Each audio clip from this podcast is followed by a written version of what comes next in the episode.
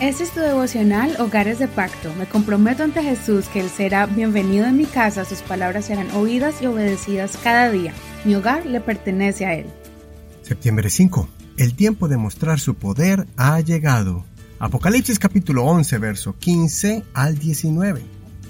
El séptimo ángel tocó la trompeta, y en el cielo se oyeron grandes voces que decían, El reino del mundo ha venido a ser de nuestro Señor y de su Cristo él reinará por los siglos de los siglos.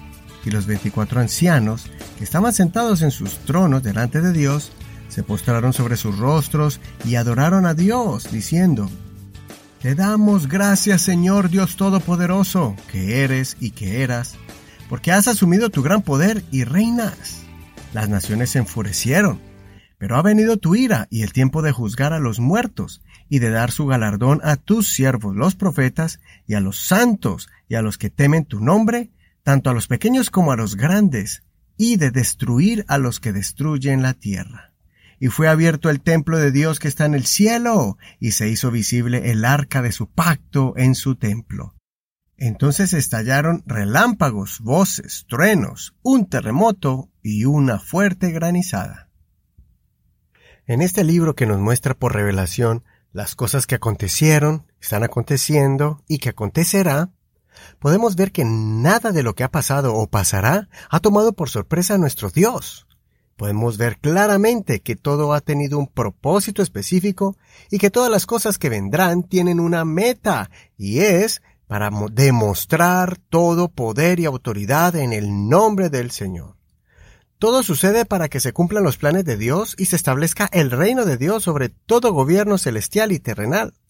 Es por eso que los veinticuatro ancianos se alegraron y declararon el momento en el que el Señor manifestó su autoridad como Rey sobre todas las cosas. Pero antes de esta manifestación de poder y autoridad suprema del Señor, Dios permitió que, por ciertos momentos en la historia del mundo, los reinos humanos, influenciados por Satanás, tuvieran cierto control y maltrataran a los justos.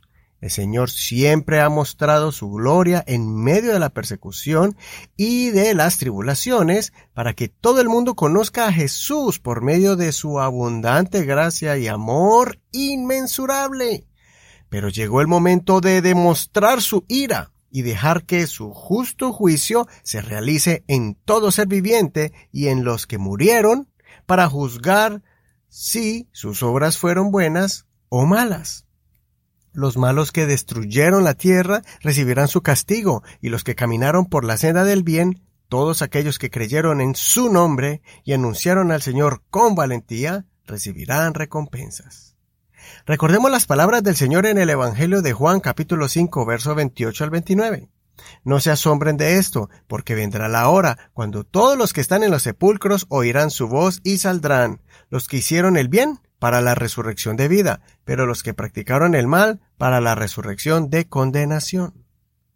Este orden de los planes divinos de Dios en el libro de Apocalipsis se reflejan en un nivel personal y cíclico en nuestras vidas. O sea, Dios permite la prueba para mostrar su poder y recompensar al que ha sido fiel y castigar con sus propias consecuencias al altivo, al maldadoso y destructor.